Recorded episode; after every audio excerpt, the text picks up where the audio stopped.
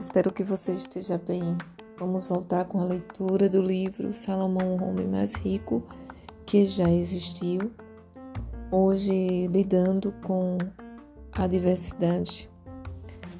Salomão nos oferece uma série de medidas que podemos usar quando nos vemos diante de circunstâncias adversas, seja qual for sua fonte ou seu nível de dificuldade. Entenda que as adversidades são uma parte valiosa da vida. Como já vimos, as adversidades e desafios nos dão a oportunidade de desenvolver nosso caráter. De acordo com Provérbios 17:3, somente as adversidades refinem e revelam o ouro e a prata do nosso caráter. Ninguém gosta das adversidades quando você está passando por elas. Porém, se não as vimos plenamente, os músculos do nosso caráter jamais alcançarão todo o seu potencial de força e poder. Foi preciso perder meu pai para compreender profundamente a dor de quem sofre uma perda desse tipo. Minha capacidade de ser solidário a ter uma compaixão expressa em gesto concreto se fortaleceu com essa experiência sofrida. Nunca mais deixei de manifestar-me o mais afetuosamente possível quando alguém perde um ente querido. Aceite que você também é responsável pela sua situação. Muitas vezes a adversidade é consequência direta ou indireta das nossas atitudes. Fazemos uma escolha errada ou não conseguimos cumprir com a obrigação.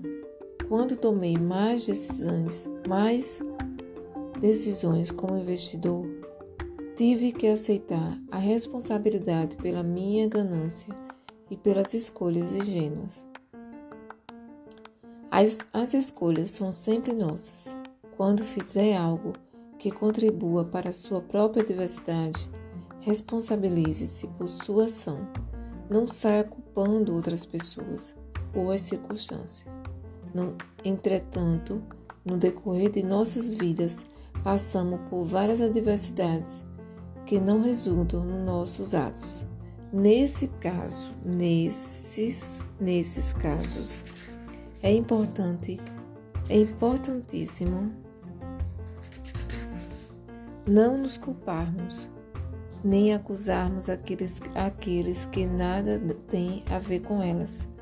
Quando a filha de um amigo meu morreu de leucemia, ele me confidenciou que sentia que sentia que Deus o estava punindo por seus pecados do passado. Salomão acredita, acreditava que às vezes a diversidade tem um propósito que não conhecemos ou não entendemos no momento que ela acontece.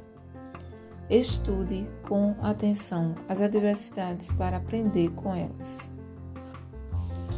E a filha do nosso vizinho perdeu a vida no tsunami que atingiu a Tailândia em 2004. Embora jamais vá compreender o propósito daqueles acontecimentos, daquele acontecimento, ele ganhou uma noção infinitamente maior da, da, da da vida.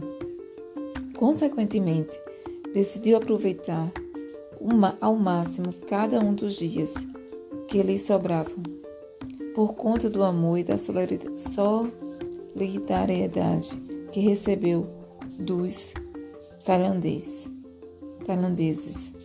que também perderam os entes queridos. Ele dedicou-se a ajudar os necessitados. Peça a opinião de outras pessoas Muitas vezes a diversidade nos desnoteia. O que fazer quando isso acontece?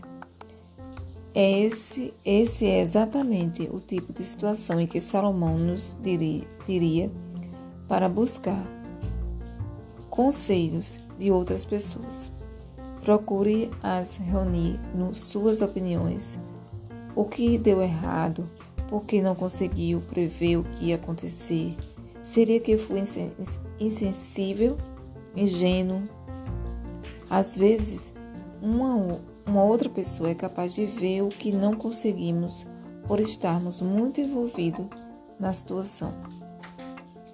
A melhor maneira de atravessar uma adversidade sempre que nos deparamos com uma adversidade, nossa tendência natural é entrarmos em pânico, nos acovardamos, desistimos ou, ou fugimos ou fugimos. Salomão nos diz que agiremos melhor se encararmos de frente. Cada vez que nos erguemos de uma queda, estamos exercitando a perseverança, uma qualidade e uma força que nos serão muitos, muito úteis para o resto da vida. Os benefícios da diversidade. Concluindo, concluindo, recebemos dois benefícios que só podem ser adquiridos através das adversidades.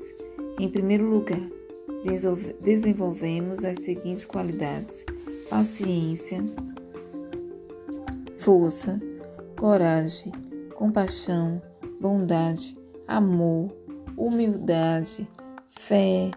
Em segundo, nos tornamos infinitamente mais valiosos para os outros quando eles passam por situações adversas.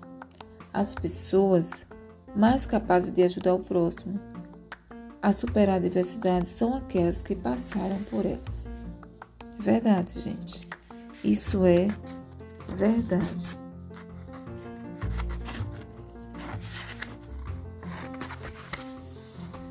Continuando. Do conhecimento para a sabedoria. As regras de, as regras de Gary Smully. Erros e acertos em um conflito construtivos.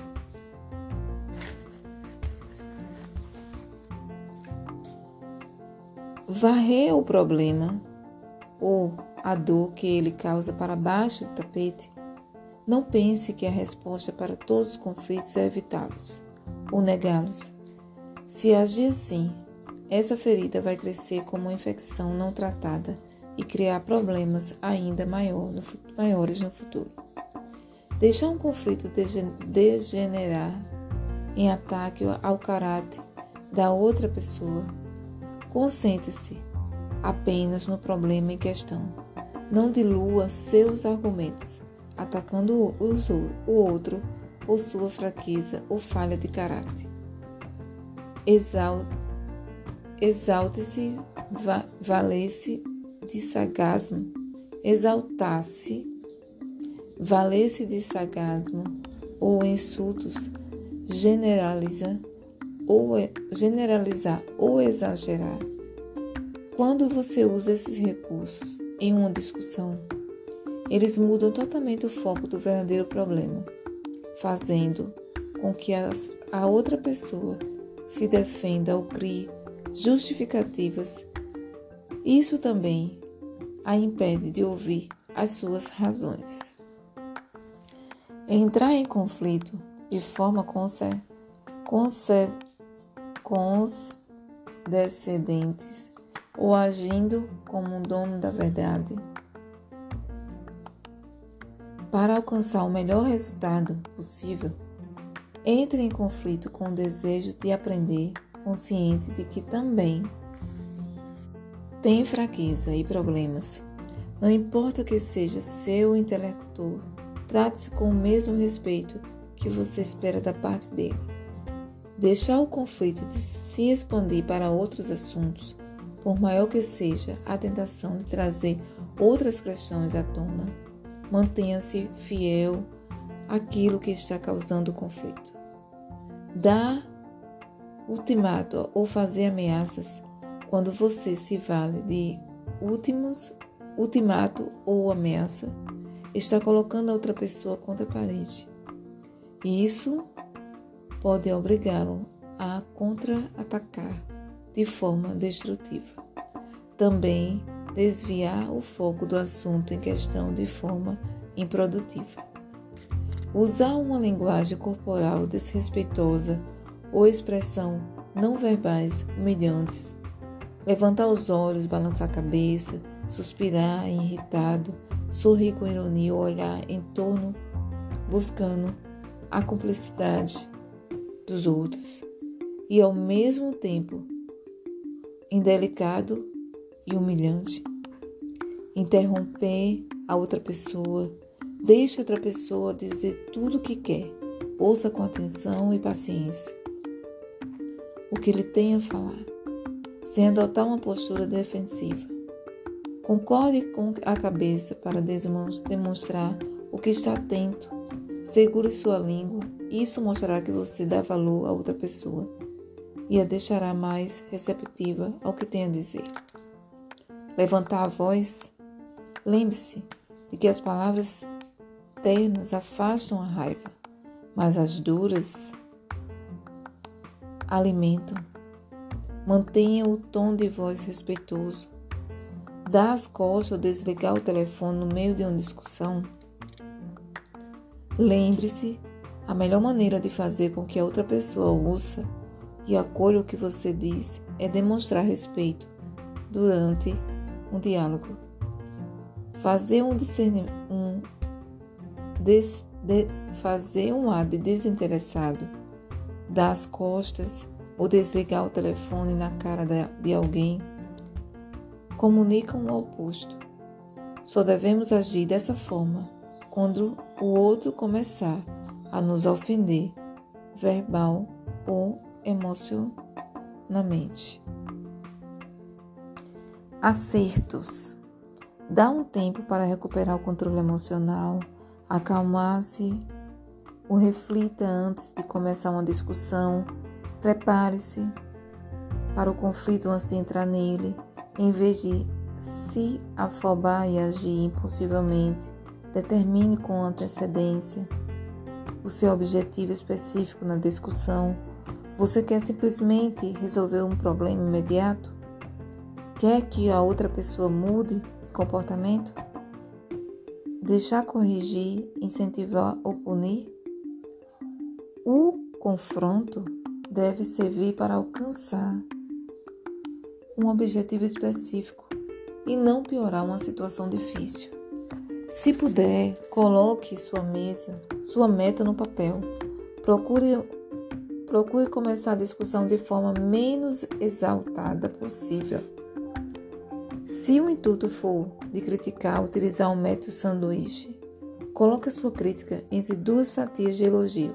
Comece falando sobre uma característica positiva da pessoa depois faça a crítica e, e arremate com mais afirmações positivas. Usar o máximo de palavras animadoras e positivas dentro de um contexto da questão que você que quiser resolver. A sua meta não é destruir o outro, e sim resolver um problema de forma construtiva. Acrescentar palavras animadoras e elogio às suas discussões Ajudar seu intelector a perceber que seu objetivo é ajudar e não prejudicar. Isso faz com que ele ouça melhor e entenda e responda positivamente. Está disposto a oferecer e aceitar uma solução pro progressiva para o problema ou questão? Em outras palavras, não espere que o problema se resolva imediatamente. Disponha-se a trabalhar nele com outra pessoa.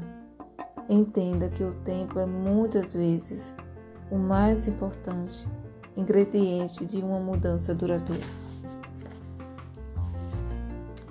Pedir conselhos sobre o que fazer para ajudar a resolver pro o problema.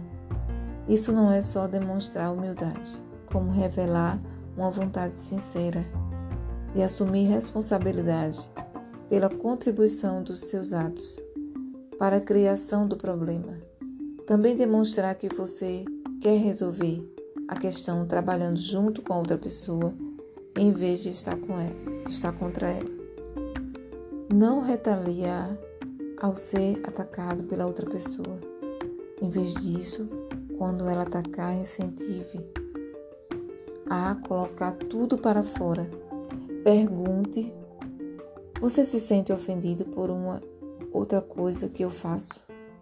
Deixe claro que admite suas fraquezas e deseja superá-las. Isso mostrará que seu desejo é alcançar o melhor resultado possível. Quando possível, reafirme o seu compromisso com a outra pessoa e o seu desejo de fortalecer e construir o relacionamento de vocês. Deixe claro que o seu compromisso com ela e com o relacionamento de vocês é o motivo que o leva a abordar o conflito, o problema em questão.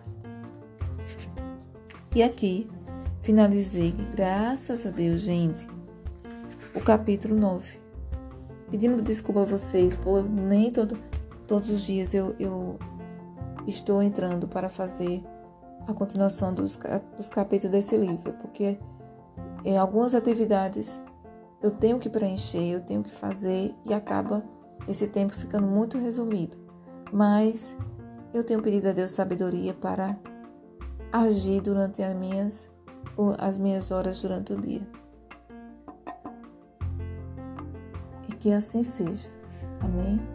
Deus abençoe vocês neste dia, abençoe sua vida, abençoe minha vida também.